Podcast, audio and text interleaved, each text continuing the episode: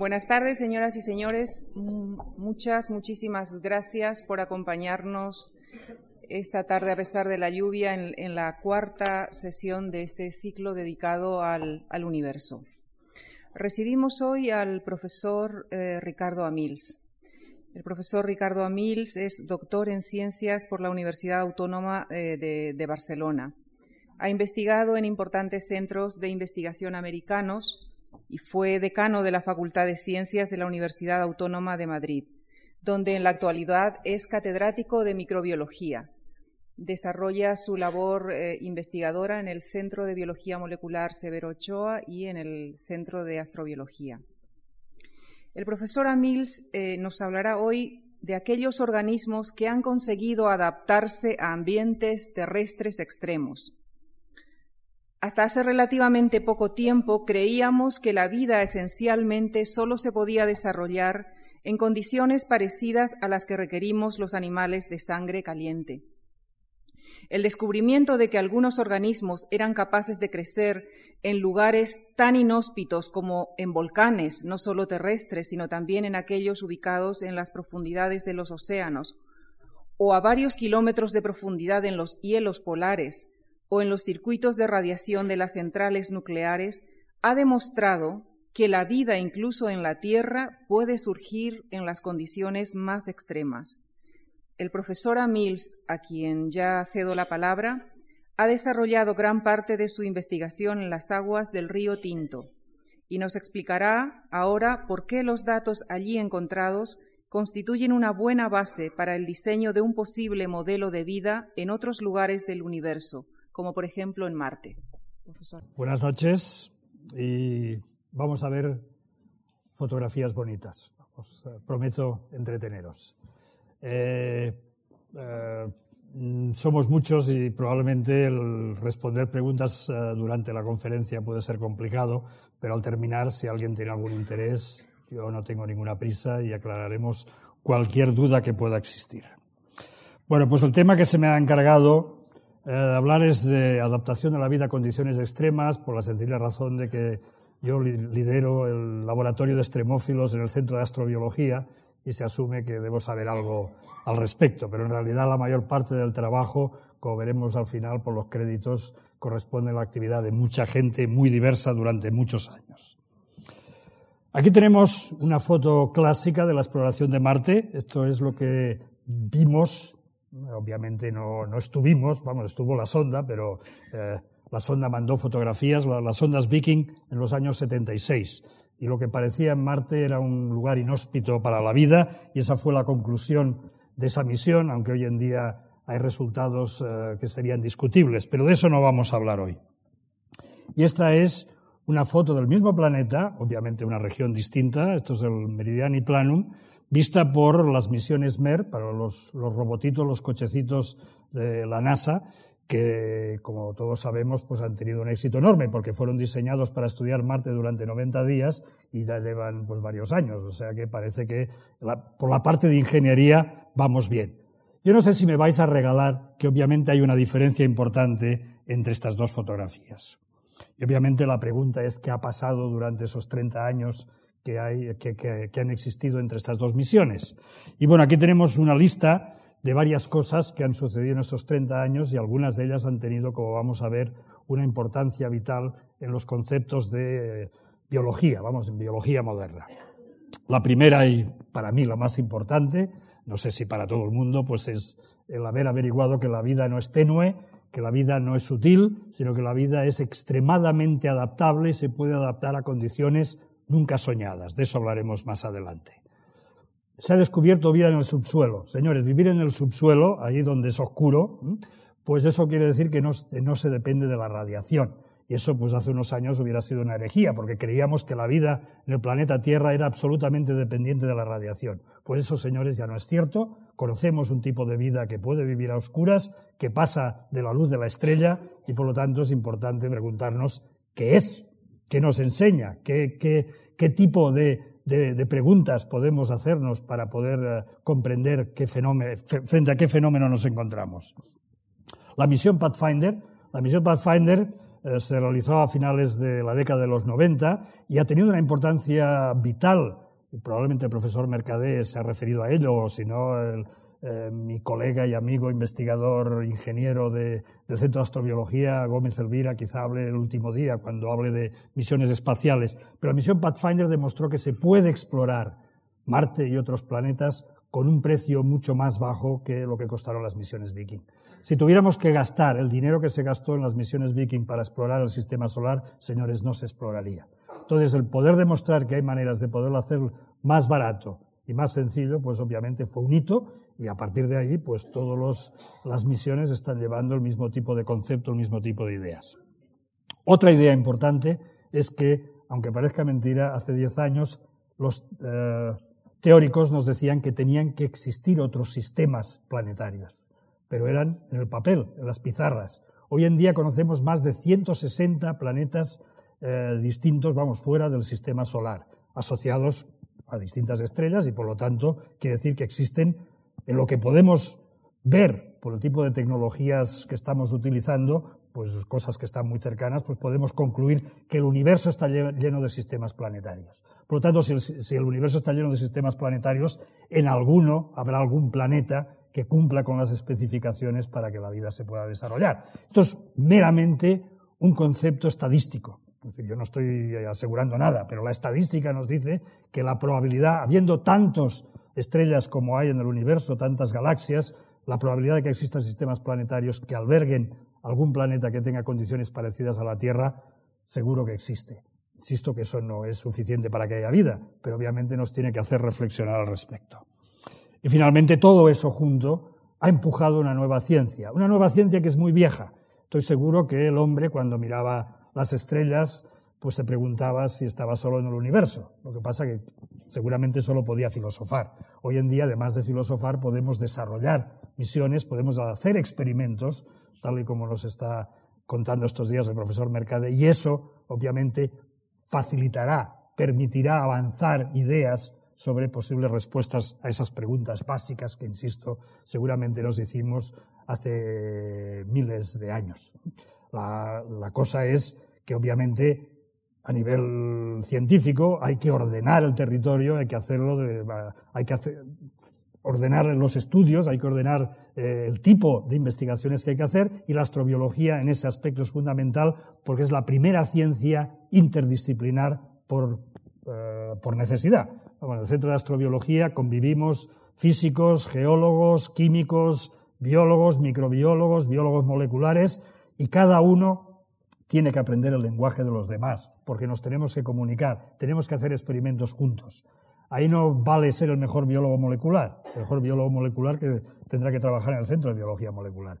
Pero en el centro de astrobiología lo que se quiere hacer es investigación interdisciplinar y eso es la ciencia del futuro. La ciencia del futuro está en las interfaces entre distintas disciplinas. Bueno, ahora lo que vamos a ver, pues muy rápidamente, es distintos ambientes extremos donde se desarrollan algunos microorganismos que nos darán que pensar lo que haremos a continuación es explorar uno de estos ambientes, lo haremos porque lo conocemos más de cerca y por lo tanto es mucho más fácil que podamos hablar de él, para finalmente hacernos la pregunta que nos han avanzado al principio de esta charla y es preguntarnos si hubo o hay vida en Marte. ¿Qué posibilidad hay de que ese tipo de vida que vamos a ver en Río Tinto se haya podido dar en Marte? Y finalmente, pues si tenemos tiempo hablaremos de posibilidades en otros planetas. Pero vamos, de cualquier manera, Mm, con que lleguemos a planeta Marte ya me doy por eh, satisfecho. Lo primero que tenemos que preguntarnos es dónde existen los ambientes extremos y aquí tenéis una buena colección. Es decir, generalmente los ambientes extremos son aquellos donde, por lo que estamos sentados en esta sala, no nos gustaría pasar unas vacaciones. Lugares donde la temperatura es muy elevada o muy baja, o donde hay una fuerte radiación o mucha fuerza iónica, mucha sal, o una presión enorme como puede ser en el fondo de los océanos. Pues en esas condiciones, en lugares donde pensábamos que la vida, precisamente por herencia de la bioquímica, no podría desarrollarse, pues se ha podido demostrar que la vida no solamente puede desarrollarse, sino que algunos microorganismos necesitan esas condiciones para poder vivir. Si se les separa de esas condiciones, son incapaces de desarrollarse. Por ejemplo, esto es Yellowstone, y en este, estos géiseres, en estos lugares donde el barro está cocinando por la, baja, perdón, por la elevada temperatura, Thomas Brock hace 30 años descubrió los primeros hipertermófilos. Y, como el nombre indica, un hipertermófilo son unos microorganismos que viven a elevada temperatura, 90, 100 grados a la temperatura a la, cual está eh, en ebullición la parte acuosa. El Alvin, aparte de hacerse famoso por haber descubierto el Titanic, su contribución más importante es haber demostrado que en las cimas submarinas, en los lugares donde hay energía, donde hay actividad volcánica, hay vida. Aquí podemos ver un brazo del Alvin y eh, cerca de él, pues, eh, gran cantidad de gusanos. Estamos, eh, muchas de las cosas que vais a oír hoy estáis habituados a ellas porque en televisión se muestran a menudo. Pero vamos, para que nos demos cuenta de la tecnología compleja que se necesita para poder hacer este tipo de, investigación. Aquí tenéis el Alvin fuera del océano y realmente pues servir este tipo de, tecnología pues requiere una institución como el Instituto Oceanográfico de Woods Hole, que tiene muchos patrones que aportan dinero para poder mantener ese tipo de investigación. En España hoy por hoy no tenemos ninguna eh, estructura de ese tipo. Confío que algún día pues podamos cambiar nuestra tónica, pero vamos, como veremos, podemos suplir la falta de, dinero y de tecnología por eh, estudios que son mucho más sencillos de desarrollar.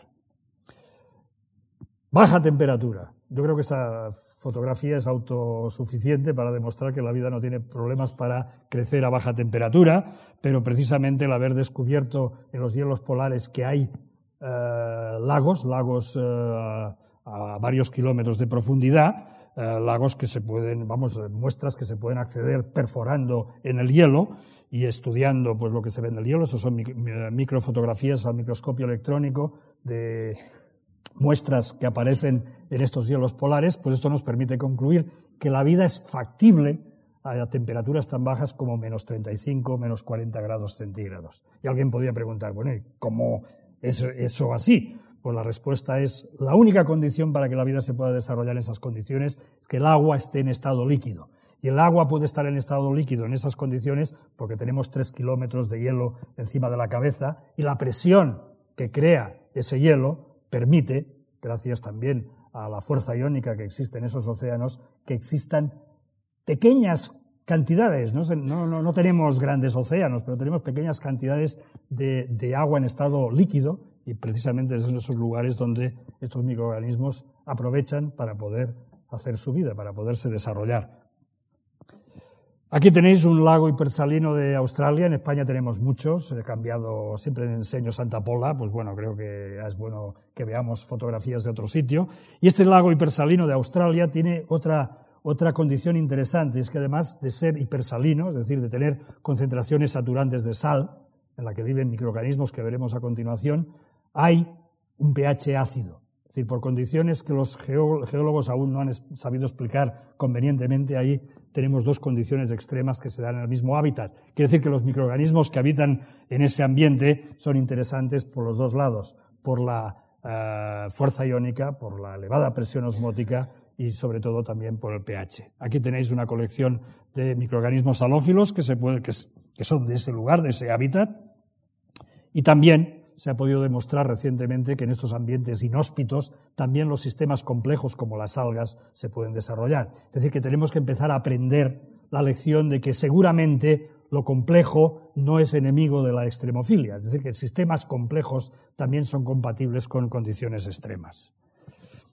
Aquí vemos una vista de Río Tinto, pero como hablaremos de él más adelante, lo dejamos pues, para entonces, ya que tenemos una central nuclear que hace una central nuclear una charla como esta, pues tan sencillo como que precisamente en los circuitos de refrigeración de las centrales nucleares es donde los, algunos microorganismos se enriquecen, es decir, pueden vivir porque necesitan esas condiciones y esas condiciones además eliminan otros competidores. Por lo tanto, esto es un cultivo de enriquecimiento para distintos microorganismos, por ejemplo, como Deinococcus radiodurans. Creo que decir qué es lo que hace ese individuo, pues es eh, fácil porque Radio Duran, su apellido, el nombre de su especie, le describe realmente lo que puede hacer, vivir a elevadas dosis de radiación, de radiación gamma, que es la que se produce en una central nuclear.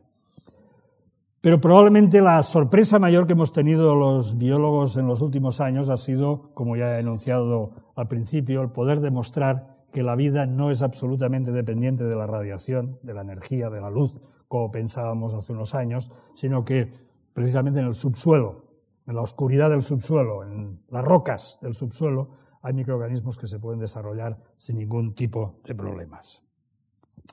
Vamos ahora a analizar uno de estos ambientes extremos. La razón de analizarlo con un poco de detalle para que tengáis una idea de cómo se investiga en esos campos, pero el tipo de tecnologías y el tipo de ideas que vamos a ver aplicadas a un ambiente ácido serían parecidas a las que podríamos aplicar para estudiar un ambiente hipersalino, un ambiente eh, barófilo con mucha presión o un lugar con mucha radiación. Los ambientes ácidos naturales que conocemos son de dos tipos. Unos están asociados a actividad volcánica y están relacionados con el mundo del azufre y otros están relacionados con el mundo de los metales y están fundamentalmente asociados a minas de metales alrededor del mundo.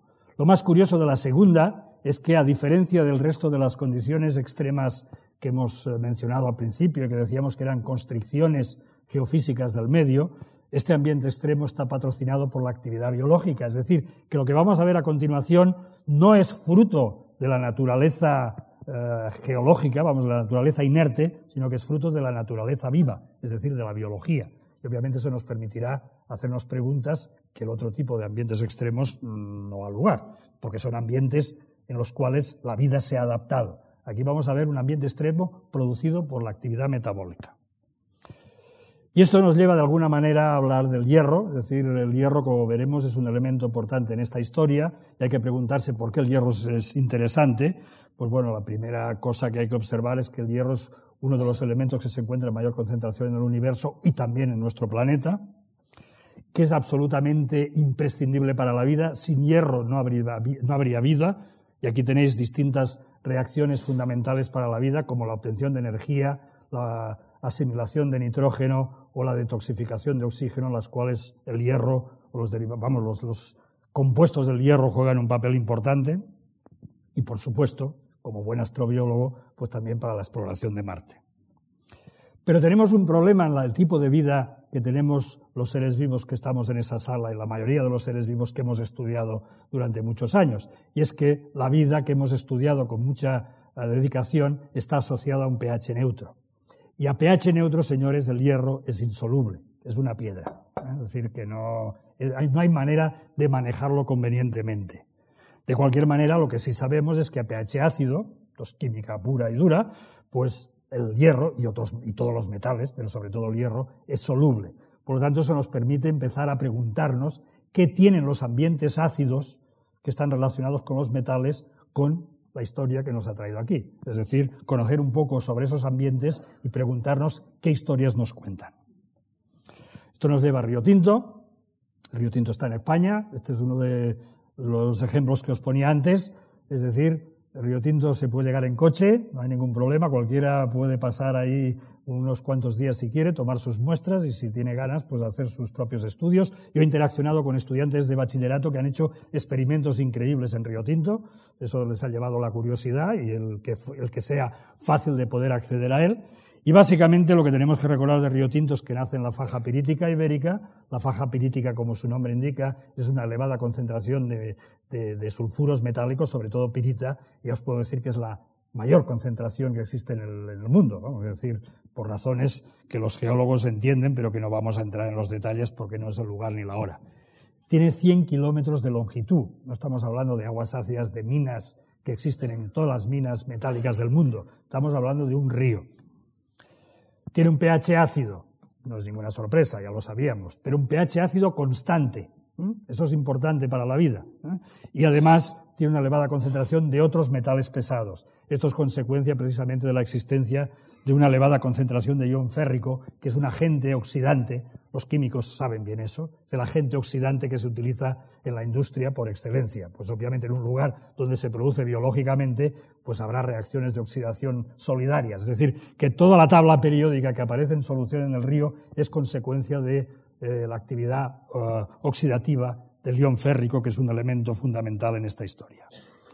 y por supuesto no nos tiene que sorprender que en Río Tinto haya una elevada concentración de hierro. Puede llegar a ser tan elevada como 15 o 20 gramos por litro. Si lo piensan, realmente es una concentración importante de hierro. Esta es la razón por la cual el río rojo es rojo, porque el, el ion férrico en un medio ácido es soluble y absorbe precisamente en esa parte del espectro.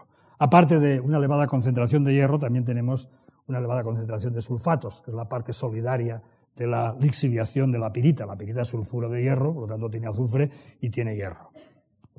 Estas son dos reacciones básicas del sistema. La primera la hemos visto antes, pero ahora la cualificamos biológicamente. Sabemos que esa reacción está catalizada por la biología. Catalizada por la biología quiere decir que los microorganismos aceleran esa reacción hasta un millón de veces. Y una cosa que es importante recordar, que a veces pues, no se considera, que la biología no hace nada que la termodinámica o la, química, la física, vamos, lo que hemos estudiado eh, en la universidad, pues no puede hacer. Lo único que hace la biología es hacerlo a presión y temperatura normales, a diferencia de la geología, que generalmente actúa a elevada presión y temperatura, y catalizar reacciones, acelerar reacciones. Pues aquí tenéis una reacción de oxidación de la pirita produciendo ion férrico y ácido sulfúrico, producido por microorganismos que tienen hambre lo que pasa que son quimiolitótrofos, eso quiere decir que comen piedras, en este caso piedras muy singulares, pirita, y que de eso obtienen su energía y obviamente dejan pues los productos de ese metabolismo, que son precisamente el ácido sulfúrico y el ion férrico, que es lo que caracterizan al río Tinto. O sea que el río Tinto es el producto de la actividad metabólica de esos microorganismos. La segunda reacción, señores, es una reacción para explicar por qué el pH es constante. Una reacción de primer libro de carrera y lo único que nos dice es que el ion férrico en un medio acuoso precipita hidróxido de hierro y libera protones. Esa reacción es reversible y esto explica por qué en invierno, como ahora, cuando llueve el pH del río no cambia, porque precipita hidróxido de hierro y obviamente pues eh, eso compensa el factor de dilución por, por la lluvia y en verano vive Dios que hace calor en verano en Huelva, se puede llegar a 45 grados a la sombra. Muchas veces el río no llega con agua a la, bahía de Huelva, pues porque se le ha evaporado el agua, no porque no la tenga, sino porque se le ha evaporado. Pues en esas condiciones no se enriquecen los protones, es decir, no se acidifica el medio, porque esos protones disuelven el hidróxido de hierro, consumen, se consumen solubilizando el hidróxido de hierro, pasan a ion férrico, como la reacción va en las dos direcciones, eso mantiene el pH exactamente a 2,3. Mientras haya suficiente ion férrico, 15-20 gramos por litro, no hay problema, y suficiente hidróxido de hierro. Ha precipitado hidróxido de hierro en Río Tinto durante varios millones de años. Ah, lo que hoy en día sabemos es que la manera como esos microorganismos actúan sobre la pirita es de la siguiente forma. Es un ciclo híbrido por el cual la vida, la biología, lo que hace es oxidar el ion ferroso a ion férrico, o sea que mantiene una elevada concentración del oxidante y ese oxidante ahora es el responsable de atacar la pirita produciendo pues el producto más importante que es la oxidación del azufre, es decir, el ácido sulfúrico. Obviamente, si el ion férrico se utiliza como oxidante, va a quedar reducido, va a perder, esos, va a perder electrones. Entonces, pues lo que sucede es que ese ion ferroso puede ser reoxidado por otras bacterias a ion férrico. Precisamente la biología es la que se encarga de la parte de la derecha de este ciclo y la química, las reacciones puramente químicas, corresponden a la parte izquierda de este ciclo. Esto hoy en día está bien establecido y esto nos permite empezar a estudiarlo en el ambiente natural. Obviamente, lo anterior se ha podido averiguar en los laboratorios de investigación, pero lo que vamos a ver a continuación es trabajo de campo. Y teniendo en cuenta que estamos peleándonos, estamos eh, traficando con una ciencia peculiar, es la microbiología que tiene que ver con la geología y que tiene nombre, se conoce con el nombre de geomicrobiología, pues vamos primero a ver el aspecto biológico de esta simbiosis. Y los expertos del campo saben que hacer ecología microbiana, es decir, aislar microorganismos para saber qué papel cumplen en un ambiente, es duro y complicado. Hoy en día que tenemos herramientas para responder a la pregunta del millón, sabemos que con un poco de suerte conocemos solamente el 2% de la diversidad microbiana que hay en el mundo mundial. O sea, supongo que es fácil de reconocer que nos falta un buen montón para poder decir que sabemos algo. A pesar de ello, obviamente es imprescindible poder aislar los microorganismos para poder estudiarlos. Si no los tenemos en la mano, Como veremos a continuación, la biología molecular nos permite hacer cosas muy bonitas, pero lo que no nos permite es saber qué hacen, qué propiedades tienen esos microorganismos. Por lo tanto, a pesar de que sea dura la ecología microbiana, hay que continuar aislando microorganismos para poderlos estudiar. Pero hay que reconocer que la irrupción hace unos 10 años de técnicas moleculares a los estudios de ecología microbiana y concretamente a los campos de ambientes microbianos muy poco estudiados, como son los ambientes extremos, ha sido una bendición. Y eso lo que nos permite, pues voy a ir rápido por aquí, utilizando las técnicas del SCI, vamos, son técnicas absolutamente idénticas a la película de ayer por la noche, lo que pasa que en este caso lo que nos interesa no es buscar al asesino o al violador, sino lo que nos interesa es saber qué microorganismos hay en el sistema, pues lo que podemos hacer es, cogiendo una muestra de agua o de suelo o de sedimento o de biopelícula, extraer el DNA, amplificarlo y luego separar los amplificados, que es lo que tenemos aquí. En cada carril, que corresponde a distintas posiciones del río, lo que tenemos es, cada banda corresponde a una tribu, a una clase. Y si queremos saber quién es, lo que tenemos que hacer es, con mucho cuidado, en condiciones estériles, cortar esa banda y secuenciarla. Toda esa tecnología hoy en día existe y a partir de las secuencias, si yo tengo un banco de datos, pues buscaré cuáles son los que se parecen más a la misma y la podré identificar. Eso nos permite construir árboles con agrupaciones de distintos tipos de microorganismos. Aquí tenéis la filogenia de secuencias de microorganismos de Río Tinto y de muchos otros lugares donde hay aguas ácidas de minas y podemos ver distintas agrupaciones, pero lo que nos interesa más a los ecólogos microbianos es poder cuantificar. Saber quién está ahí está bien, mejor que no saberlo, pero lo más importante es saber en qué concentración, en qué cantidad, porque obviamente de la cantidad va a depender el papel que juegue ese microorganismo en ese ambiente. Y aquí tenemos una tecnología que es consecuencia, es una herencia de la anterior, y lo único que tenemos que entender es cómo se juega ello. Los detalles del sistema escapan mucho a la hora y, a lo que queremos contar hoy. Me tenéis que creer. Pero vamos, son técnicas muy establecidas. En la izquierda lo que tenemos es una visión al microscopio óptico de fluorescencia de una muestra natural, de una gota de agua de río tinto, teñida con un colorante universal, DAPI. Y podéis ver que los microorganismos son pequeñitos, cosa que ya sabíamos, la barra corresponde a 5 micras, y que parece que hay diferentes formas, pero a partir de la forma es muy difícil saber quién es quién. En la parte de la derecha lo que tenéis es la misma gota, la misma muestra, hibridada, es decir, con una sonda específica para un determinado grupo de microorganismos, Leptospirillum ferroxidans, que es un, caballero que lo único que le gusta es oxidar hierro de la pirita, este señor, con esa sonda, yo puedo hibridar mi muestra, que es la misma. Esta muestra tiene un marcador fluorescente distinto del marcador fluorescente universal y cambiando los filtros del, del microscopio, lo que puedo ahora es contabilizar, ver y contabilizar los microorganismos que dan una señal positiva de hibridación con esa sonda. Fijaros bien que no son todos, pero fijaros bien que es la misma muestra porque podéis seguir comparando la izquierda a la derecha a qué corresponde cada señal. Si os sé contar, eh, yo aún me acuerdo de las tablas, pero bueno, no sé en las próximas generaciones cómo irá ese, ese, ese negocio, pero bueno, básicamente si uno sabe contar, aquí tenemos el universo, 100%, ahí tenemos los microorganismos que corresponden a la clase de Leptospirillum, y lo que me está diciendo ese experimento es que el 30% de los microorganismos que hay en la columna de agua del río solo oxidan hierro. Como estamos tratando con microorganismos que además están adheridos al mineral, porque el mineral es su modo de vida, es su energía, no solamente tenemos que contabilizar los que están nadando, los que están nadando también, son parte del sistema, pero también nos interesan los que están pegados a la comida.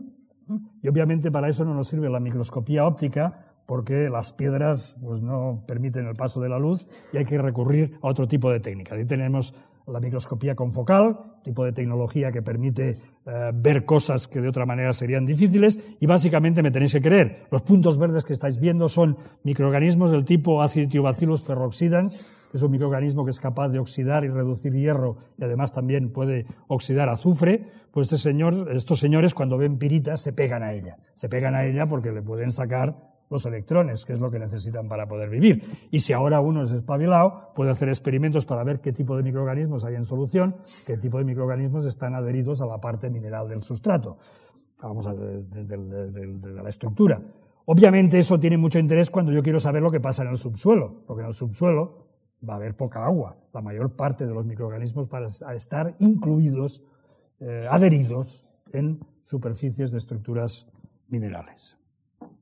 Si ahora yo, durante muchos años, voy coleccionando datos, puedo llegar a hacer la filogenia, que en otras palabras es el estado de la cuestión de lo que hay en Río Tinto hoy en día, Obviamente ese es un banco de datos que va aumentando conforme va aumentando el número de investigaciones que se hacen, pero básicamente ya os puedo decir que desde el punto de vista procariota, es decir, desde el punto de vista de los pezqueñines, hay poca diversidad. Es decir, que los libros de texto de ecología que dicen que un ambiente es extremo cuando hay poca diversidad, pues parece que corresponde a lo que se puede observar después de varios años de estar buscando por técnicas complementarias cuál es el nivel de biodiversidad que existe en el río en, la parte acuosa del río.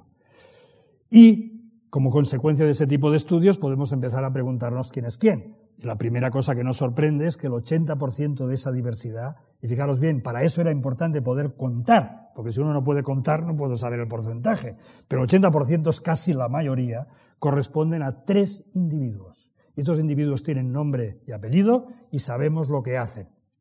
Conocemos, hemos retenido su cara y sabemos lo que hacen. Y lo voy a simplificar. Leptospirillum, distintas especies, antes solo había una, Leptospirillum ferrooxidans, pero ya se han encontrado varias. Todas oxidan hierro, solo hierro, y han servido para demostrar que se puede vivir comiendo hierro, chupando tornillos. Acitiobacillus ferrooxidans. Este señor a partir de ahora le voy a llamar esquizofrénico. ¿Por qué? Porque este señor puede oxidar hierro y también lo puede reducir. La pregunta del millón es qué hace cuando lo pillas por ahí. Pues eso va a depender de en qué condiciones esté. Si está en presencia de oxígeno, va a oxidar. Si está en, ausencia de oxígeno, va a reducir. Y por si esto fuera poco, además es capaz de oxidar azufre. O sea que este señor tiene habilidades que otros no tienen. Y finalmente, distintas especies de acidifilium. Este ha sido el eterno desconocido, es un nuevo microorganismo que se está empezando a estudiar de manera, de manera eh, seria porque juega un papel importante. El 20% de los microorganismos de la columna de agua corresponden a esta clase.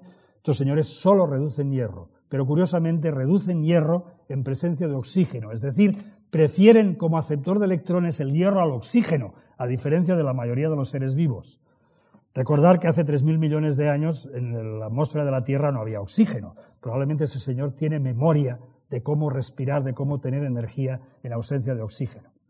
Obviamente esto es una hipótesis y hay que discutirla, pero para que nos demos cuenta de que el poder acceder a distintos tipos de microorganismos nos permite hacernos distintos tipos de preguntas y con un poco de suerte obtener alguna respuesta. Ahora vamos a ver de una manera animada cómo creemos que es la geomicrobiología, cómo funciona el sistema. El sistema está dividido en una parte óxica, que se expone al oxígeno, y una parte anóxica, donde no hay oxígeno. Aquí tenemos el tamaño de las letras de los individuos, os dirán su importancia numérica. En realidad está un poco exagerado, porque los, los pequeñitos, ferroplasma y compañía, deberían ser más pequeños, pero no los podríamos leer. Aquí hay una colección de microorganismos, sobre todo el esquizofrénico y el que solo oxida hierro, que puede oxidar hierro 2 a hierro 3 utilizando el oxígeno como aceptor de electrones. Recordar que el producto de esa reacción sirve para mantener constante el pH y que además, precisamente porque van precipitando minerales de hierro, estos minerales de hierro van evolucionando, van produciendo distintos tipos de minerales y si nos somos capaces de distinguirlos, podemos incluso entender de la maduración de esos minerales y en misiones espaciales, si nos encontramos con esos minerales, como veremos al final de la charla, va a ser extremadamente interesante. Continuamos. Aquí tenemos cómo se cierra el ciclo. Nuestro amigo el esquizofrénico ahora, en la fase anóxica, es decir, en ausencia de oxígeno, con un dador de electrones, por ejemplo, un, compuesto reducido de azufre, puede, utilizando el ion férrico como aceptor de electrones, transformarse en ion ferroso. Lo hacen para vivir Obviamente ese microorganismo y el otro son idénticos, trabajan en distintas condiciones ambientales. Pero no es el único que es capaz de revertir el ciclo del hierro. También está acidifilium, que en ausencia de oxígeno, utilizando compuestos reducidos de carbono, los puede oxidar, utilizando, como no hay oxígeno, el ion férrico como aceptor de electrones. Pero como hemos dicho antes, este señor lo hace en presencia y en ausencia de oxígeno, lo cual es una curiosidad biológica curiosidad que permitirá al día que podamos meterle mano entender quién es y por qué tiene esa propiedad tan curiosa. Tener en cuenta que el esquizofrénico no solamente es capaz de oxidar derivados reducidos de azufre en la fase anóxica, sino que también lo puede hacer en la fase óxica, es decir, utilizando el oxígeno como aceptor de electrones. Y finalmente cerrar el ciclo del azufre con las bacterias que son capaces de utilizar el sulfato como aceptor de electrones o las famosas bacterias reductoras de sulfato que transforman el sulfato, que hay mucho en río tinto, porque es el producto de la oxidación de la pirita, y lo transforman en sulfídrico, que reacciona a su vez con metales y produce sulfuros metálicos, con los cuales pues, la historia vuelve a empezar. Bueno, pues esto está bastante bien establecido, están aislados los microorganismos, los conocemos, Además, tenemos métodos para cuantificar, podemos subir y bajar del río, podemos estudiarlo en distintas épocas del año y eso también nos permitirá, como veremos a continuación, ir al subsuelo.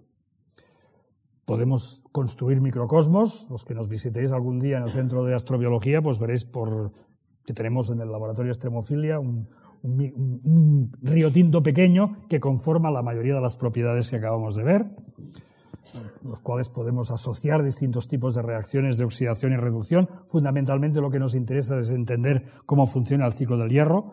Pero ahora lo que vamos a hablar es de una, paradoja ecológica que es muy curiosa, e interesante y nos va a permitir hacernos preguntas eh, curiosas.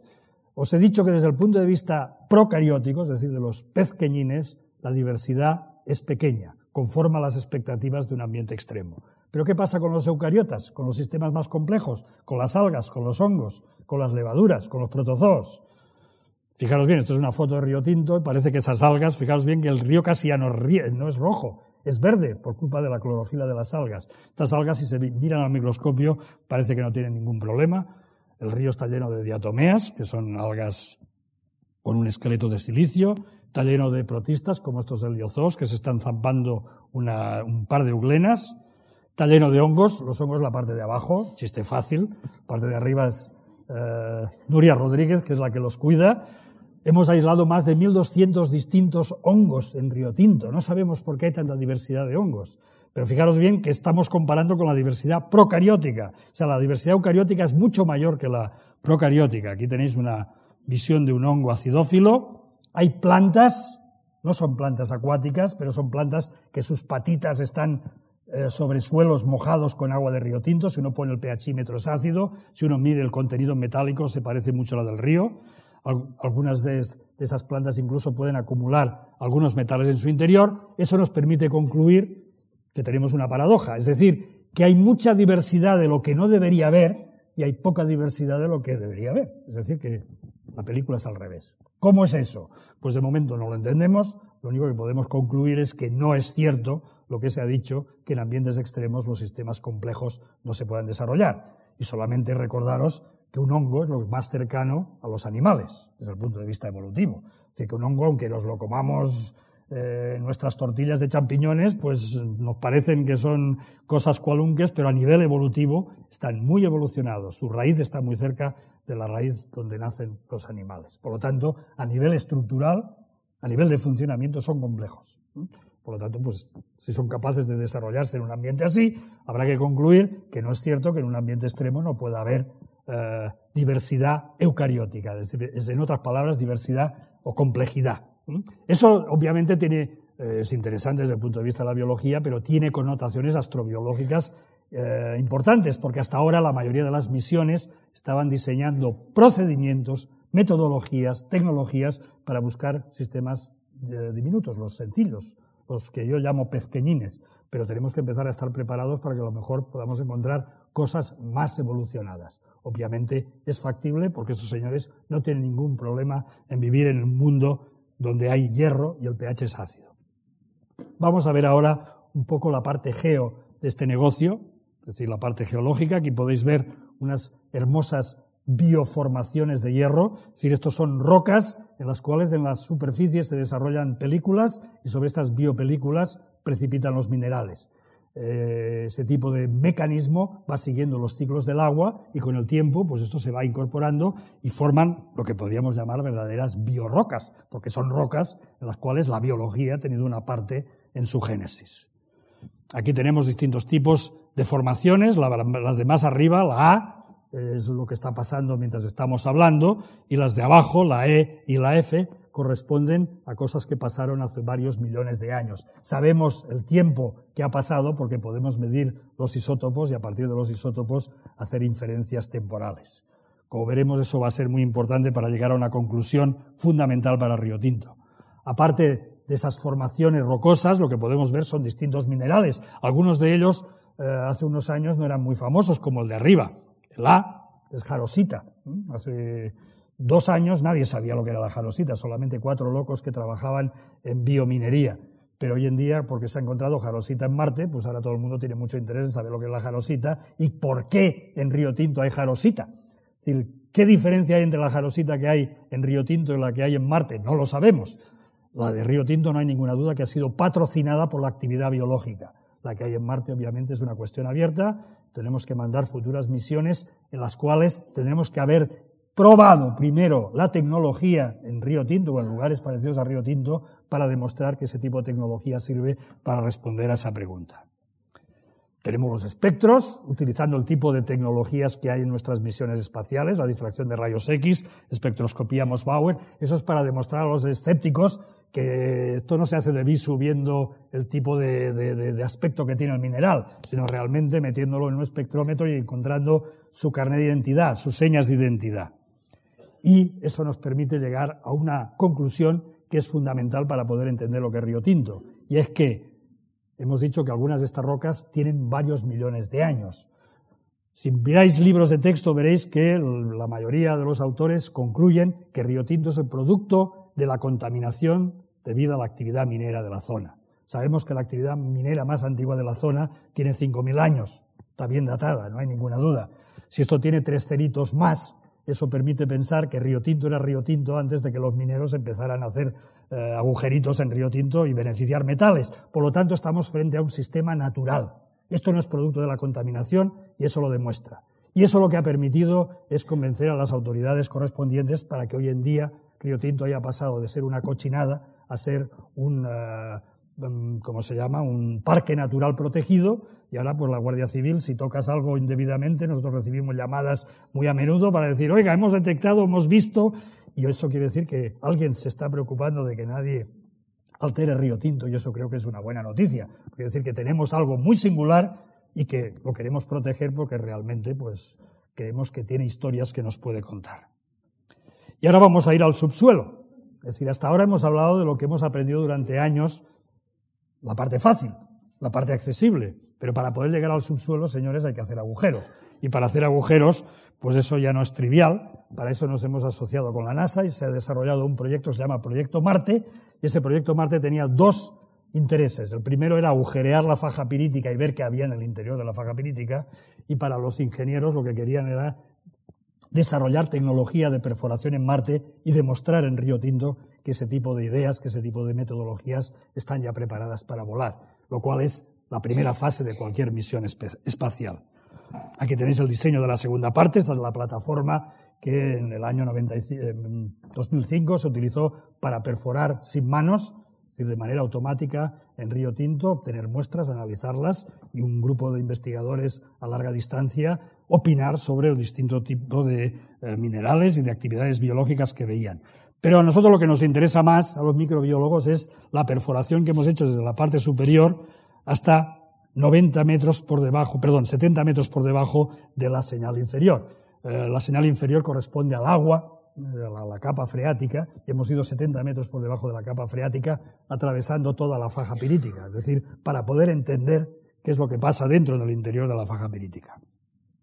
Aquí tenéis distintas vistas de cómo hay que trabajar en esas condiciones. Cuando uno hace perforaciones y quiere hacer microbiología, tiene que tener mucho cuidado para no introducir contaminantes. Entonces, es muy complicado, no quiero entrar en detalles, pero supongo que es fácil de imaginar. Uno está utilizando agua de perforación, porque si no se calienta mucho eh, la, cabeza de diamantes y se fundiría.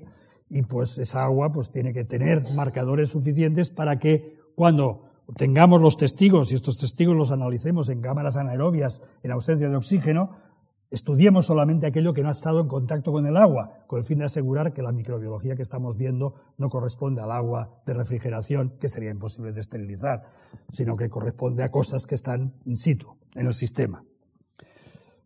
Hemos analizado gases, hemos analizado iones, Lo único que quiero destacar aquí son dos datos muy importantes. Se ha detectado hidrógeno en el interior de la faja pirítica. Alguien lo tiene que producir. Pues está claro de que ahí no hay actividad volcánica, no hay ninguna posibilidad de que se pueda producir eh, de alguna manera que tenga que ver con la geología pura y dura. Probablemente es la interacción del agua con minerales que es capaz de eh, liberar hidrógeno. Este hidrógeno es fundamental para la segunda parte, que es la presencia de metano. El metano que hay en Río Tinto no hay ninguna duda que es por actividad biológica, porque a la presión y temperatura que hay en Río Tinto no se puede generar de otra manera. Además, hemos encontrado los responsables, es decir, que no solamente hemos medido sus productos metabólicos, sino que hemos encontrado a los culpables haciéndolo. Por lo tanto, podemos asegurar que en el subsuelo de Río Tinto, en condiciones anaerobias, utilizando el hidrógeno probablemente producido geoquímicamente, hay microorganismos que son capaces de obtener energía produciendo metano. Densidad de población. Señores, utilizando CARFIS, que es esa técnica para poder medir lo que está adherido a los minerales, fijaros bien, estos son dos micrómetros. podéis escalarlo, pero hay solamente dos bacterias o dos microorganismos. La densidad de población es paupérrima. Esto obviamente lo que nos quiere decir es que trabajar en esas condiciones, poder averiguar quiénes son, nos va a costar muchísimo. Pero bueno, para eso somos gente obtusa y por lo tanto, pues en ello estamos y llevamos ya varios años metiéndonos con ellos e intentando conseguir información. Pero lo primero que hay que entender es que ahí abajo no puede haber mucha gente, porque si hubiera mucha gente no podrían vivir, tendrían un problema de recursos. Esta gente lo que tiene que hacer es administrar muy bien todos sus recursos, reciclar todos los materiales con el fin de que al conjunto le vaya bien. Obviamente no todos los lugares es igual, hay algunas zonas que por microscopía electrónica se puede ver mayores densidades de población. Lo que pasa es que probablemente esos lugares son cracks eh, en el mineral donde ha accedido el agua de perforación y por definición esos lugares no se pudieron analizar porque estaban contaminados. No creo que esto sea contaminación, seguro que esto es nativo, pero de cualquier manera en las reglas de este juego hay que ser muy preciso. Y obviamente, pues no, si hay eh, presencia del marcador que utilizamos de contaminación, pues tenemos que descartar esa muestra y no la podemos analizar microbiológicamente. Podemos ver los productos de transformación, es decir, lo que uno esperaría, si hay pirita, hay una gran cantidad de pirita, pues uno esperaría los productos de oxidación de esta pirita por culpa de la actividad biológica. Aquí podéis ver esas pelotonas que aparecen en determinadas zonas cuando con técnicas espectroscopí, como se diga, de fluorescencia rayos X, que es más fácil, pues se puede detectar que solamente es hierro. Aquí ha desaparecido el azufre. Está claro que ese azufre, en su forma soluble, probablemente en sulfato, se lo ha llevado el agua que existe en el sistema y lo que ha permanecido es el hierro que ha precipitado. Ese tipo de formaciones no se encuentra en la pirita original, en la pirita inalterada. Obviamente es el producto, esta es la huella digital de la actividad que vemos en el río, también actuando en el interior de la faja pirítica. Y además se han podido crecer distintos microorganismos a partir de muestras que sabemos que no tienen contaminación con el agua eh, de perforación. Y no quiero entretenerme mucho, pero voy a nombrar algunas actividades que algunas son obvias y otras no son tan obvias. Hemos encontrado bacterias que oxidan hierro. No nos tiene que sorprender porque es río tinto. Hemos encontrado bacterias que son capaces de oxidar pirita. Tampoco nos tiene que sorprender porque es río tinto, hay mucha pirita. Pero hemos encontrado bacterias que son capaces de producir metano. Eso ya es una sorpresa. Y también hemos encontrado bacterias sulfato reductoras. Lo interesante de esas dos actividades, la sulfato reducción y la metanogénesis, es que en el mundo que conocemos solo opera en condiciones estrictamente anaerobias. Es decir, que esto solamente se puede dar en lugares donde no hay oxígeno. Estamos hablando de zonas en ausencia de oxígeno, obviamente estamos hablando de una similitud con el planeta Marte. Acordaros que en Marte no existe oxígeno. Por lo tanto, ese tipo de actividades en Marte tendrían posibilidades, porque no dependen del oxígeno para poder obtener su energía. Y este es un resumen. Hemos encontrado en la faja pirítica oxidadores de hierro, oxidadores de azufre, actividades metanogénicas, sulfatos reductoras y probablemente hay más cosas. Pero hoy por hoy, pues es lo único que os puedo reportar porque ya os digo, trabajar con muestras que viven en el subsuelo no es trivial, son bastante complicadas, sobre todo porque seguramente no sabemos darles de comer. El problema más serio es que estos señores están acostumbrados a un tipo de vida muy distinto al que nosotros practicamos en nuestros laboratorios. Y por lo tanto, lo primero que tenemos que hacer es un acto de humildad y decir que tenemos que aprender a vivir como ellas, a saber cómo les gusta vivir para que no las atosiguemos y queremos que hagan cosas que no están acostumbradas a hacer. Y obviamente eso puede decir tiempos de duplicación de años. Eso lo bueno que tiene es que cuando un estudiante empiece su tesis doctoral, la curva de crecimiento la va a terminar la próxima generación. Es decir, que uno se puede ir de vacaciones tranquilamente y no va a perder la curva de crecimiento. Pero obviamente la parte mala quiere decir que para poder avanzar en este conocimiento va a ser difícil, va a ser complicado. También hemos aprendido que el hierro nos protege de la radiación, eso lo he dicho antes, no voy a entrar en detalles porque no tenemos tiempo. Y otra cosa que hemos aprendido en el Centro de Astrobiología hace unos días y aún no está suficientemente elaborado es que las misiones Viking nos dijeron que en la superficie de Marte no hay posibilidades de vida porque la radiación es muy intensa y se producen condiciones muy oxidantes. Todo eso habrá que revisitarlo a partir de algunos experimentos que hemos realizado últimamente, pero insisto, no quería hablar de ese tema. Lo que sí os puedo decir es que, como hoy en día hay una moratoria para mandar microorganismos a Marte, y es fácil de entender. Si mandamos microorganismos a Marte, si contaminamos Marte, nunca sabremos si se encuentra vida, si esa vida es nativa o la hemos traído nosotros. Por eso todas las misiones que van a Marte tienen que ser estériles, hasta donde se pueda. Por lo que hemos hecho en el Centro de Astrobiología, recrear, construir instrumentos que nos permiten recrear las condiciones que hay en Marte y ver qué cara ponen nuestros microorganismos en esas condiciones.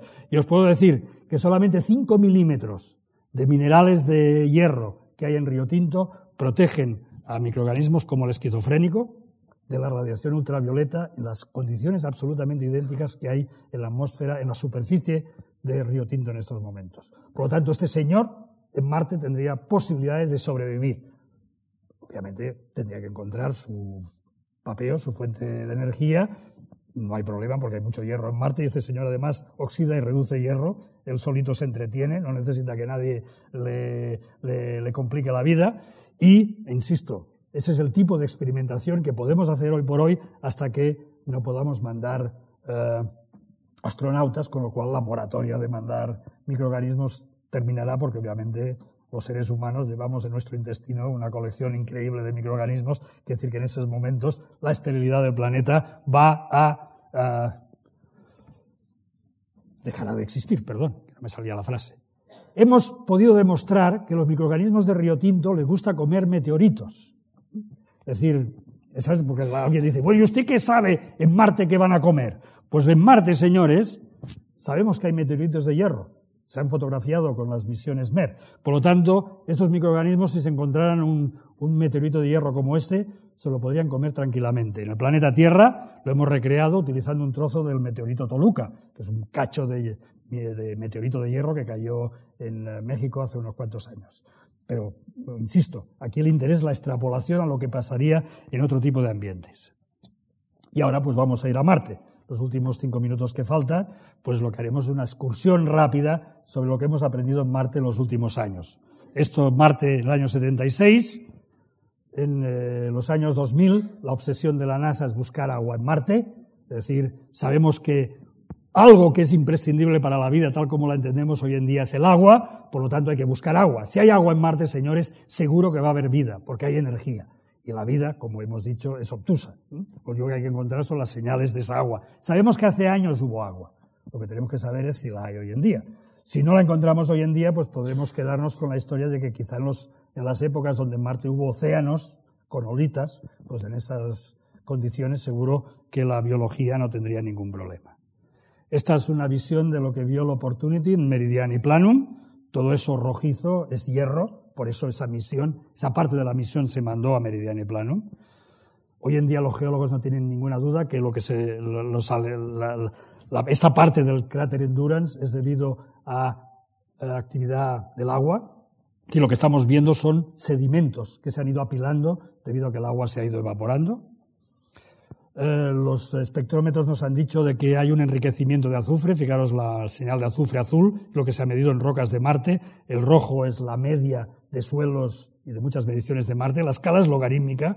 Eso quiere decir que se ha enriquecido casi el 60% en, en señal de azufre. Señores, del planeta Tierra, la única manera que sabemos de concentrar un determinado elemento es por evaporación. No hay otra manera distinta. Pero la prueba del algodón la ha dado la espectroscopía Moss-Bauer. La espectroscopía Moss-Bauer es una espectroscopía dedicada a los minerales de hierro y sabe identificar los distintos minerales de hierro. Y la señal amarilla que veis ahí es una señal con la que nos desayunamos hace un par de años y nos bebimos unas buenas botellas de champán porque lo que es es la señal de la jarosita. La jarosita es uno de los minerales principales que se producen en Río Tinto y también existe en Marte. Cuidado que eso no quiere decir que la jarosita de Marte sea producida por la vida, eso habrá que demostrarlo, pero supongo que me regalaréis que encontrar un mineral tan peculiar en un lugar como en Marte mm, nos puede estar indicando varias cosas. Primero, explicaría por qué durante años se han buscado carbonatos y no se han encontrado. La razón de por qué se buscaban carbonatos en Marte es porque no hay ninguna duda que en Marte, en sus épocas pretéritas, tuvieron mucha agua. Para que hubiera agua en Marte, a la distancia de la estrella que tenemos hoy en día, tuvo que tener una atmósfera, un efecto invernadero, con una atmósfera que permitiera que esa agua estuviera en estado líquido. Un posible gas es el anhídrido carbónico, porque hoy en día en la atmósfera de Marte continúa habiendo CO2, poco, pero hay. Otros gases invernaderos han invocado, por ejemplo el metano, del cual hablaremos a continuación. Pero lo más curioso es que si hubo mucho CO2, señores, tendría que haber precipitado carbonatos igual que ha pasado en el planeta Tierra. La razón de por qué no se ven carbonatos en Marte es porque la única manera de poder producir jarosita es a pH ácido. A pH neutro o alcalino, como en los océanos de la Tierra, no se forma jarosita, se forma hidróxido de hierro, otro tipo de minerales. Si en Marte se ha producido jarosita, el agua era ácida. Y supongo que ya empezaréis a ver la sintonía entre Río Tinto y Marte. Esto es una buena noticia para los eh, investigadores de Río Tinto. ¿Qué es lo que ha visto el eh, Spirit en el cráter Gusev? El Spirit fue mandado a 180 grados ecuatoriales a distancia del Meridiani Planum buscando otros horizontes. Pues buscando, buscando, encontró también los famosos arándonos, los blueberries, que son, no son más que matites, es decir, son bolas de óxido de hierro, bolas que no tenemos ni puñetera idea de por qué tienen esa forma y porque todos se parecen mucho en tamaño. Pero bueno, se supone que hay investigaciones en marcha para responder a esa pregunta. Pero lo más interesante es que precisamente el Spirit lo que ha tenido es problemas muy severos de poder caminar por eh, los suelos de Marte, porque los suelos de Marte en esa zona son muy pulvurentos. Y a pesar de ser rojos en la superficie, precisamente con las ruedas, con la actividad de las ruedas, lo que han descubierto es lo que hay en la parte inferior. Marte está lleno de sulfatos. La pregunta a través del millón es de dónde vienen esos sulfatos. Es decir, está claro de que el tipo de mineralogía que está apareciendo de manera masiva en Río Tinto, perdón, en Río Tinto, en Marte, en Marte corresponde a un tipo de mineralogía muy curiosa que en el planeta Tierra no se da en cualquier parte, se da en lugares muy específicos. Insisto que eso no demuestra nada, pero obviamente nos permite decir, oiga, no se olvide de mirar lo mío, porque obviamente lo mío tiene también alguna posibilidad. Los europeos también hemos ido a Marte, esto es una visión de la cámara de alta resolución, hoy en día podemos conocer detalles de Marte que no conocemos del planeta Tierra, se ha encontrado vapor de agua, se han encontrado también eh, productos de la oxidación en medio acuoso de distintos minerales, no voy a entrar en los detalles, pero vamos, esto es debido a eh, eh, instrumentos que están volando en el, en el orbitador de la Mars Express. Y de todo eso se puede concluir, perdonen que haya sido rápido, pero estoy seguro que estos días vais a oír hablar de estas cosas varias veces, que no hay ninguna duda que en Marte hay rocas sedimentarias, o sea, que se produjeron en condiciones acuosas y que además tenían que tener unas condiciones peculiares para poder explicar la mineralogía que estamos viendo. Obviamente aún estamos explorando mm, Marte con robots, por lo tanto, lo que necesitamos indefectiblemente tener modelos terrestres para poder comparar. Pues bueno, esto sería una idea de cómo hemos recreado esa posible atmósfera de Marte que podría dar origen a las condiciones ácidas que impedirían la formación de carbonatos, pero lo más interesante, y es donde quería llegar, es esa tabla donde podemos comparar lo que se ve en Meridiani Planum, el MP, y lo que conocemos que existe en Río Tinto. Obviamente esa tabla la he hecho yo, y he seleccionado aquellas cosas que me parecen que son interesantes. Eh, no es una tabla exhaustiva, no está todo, pero si me ponen el filtro correspondiente, eh, pues supongo que me regalarán que es curioso que en Marte haya óxidos de hierro, también los hay en Río Tinto, arriba y abajo, o en medio, hay jarosita, es un buen marcador, sobre todo de condiciones ambientales, hay cohetita, son tres minerales fundamentales en la mineralogía biológica, en la biolixiviación de Río Tinto, y se dan en Marte. ¡Qué curiosidad! Si hubo vida en Marte, precisamente por la elevada concentración de sales que tenían que tener sus aguas, tenemos que empezar a empezar en microorganismos halófilos, que sean capaces de poder resolver los problemas de presión osmótica. Al principio hemos hablado de la alofilia, es decir, para que nos demos cuenta de que no solamente el pH es importante, también las sales, la presión osmótica es algo a tener en cuenta. Río Tinto es un lugar donde hay elevadas concentraciones de iones, por lo tanto los microorganismos que viven ahí no hay ninguna duda que son halófilos. Temperatura, ahí es donde no estamos demasiado bien. La temperatura en Marte es baja. Y por suerte para los que viven en Huelva, no tienen las condiciones que hay en Marte, porque si no, pues lo tendrían crudo. Y los turistas que van a las playas de Huelva, mucho más crudo aún. Pero, cuidado, o sea que Río Tinto sabemos que la superficie varía a lo largo del año, pero no se llega a las condiciones de Marte. Pero ¿qué pasa debajo de tierra? Debajo de tierra no hace el frío que hace arriba. Podéis verlo, en Río Tinto a 30, 40 o 50 metros de profundidad la temperatura es constante de 10 grados centígrados. Obviamente en Marte no lo sabemos porque no hemos hecho ningún agujero, pero tenemos la metodología para poder hacer agujeros. Y si los radares detectan posibilidades de agua en el subsuelo, señores, la próxima misión que vaya a Marte va a ir a agujerear Marte, porque necesitamos realmente saber qué pasa ahí debajo. Arriba sabemos que probablemente es inhóspito, pero abajo hay muchas posibilidades para la vida. Lo único que necesitamos es agua. Y no necesitamos mucha agua. En el subsuelo de Río Tinto no hay mucha agua, hay agua. Hay, agua intersticial, en algunas zonas hay más agua, pero no hay océanos de agua. No, el agua no está eh, produciendo olas. En el subsuelo no existe ese tipo de conceptos, ese tipo de ideas.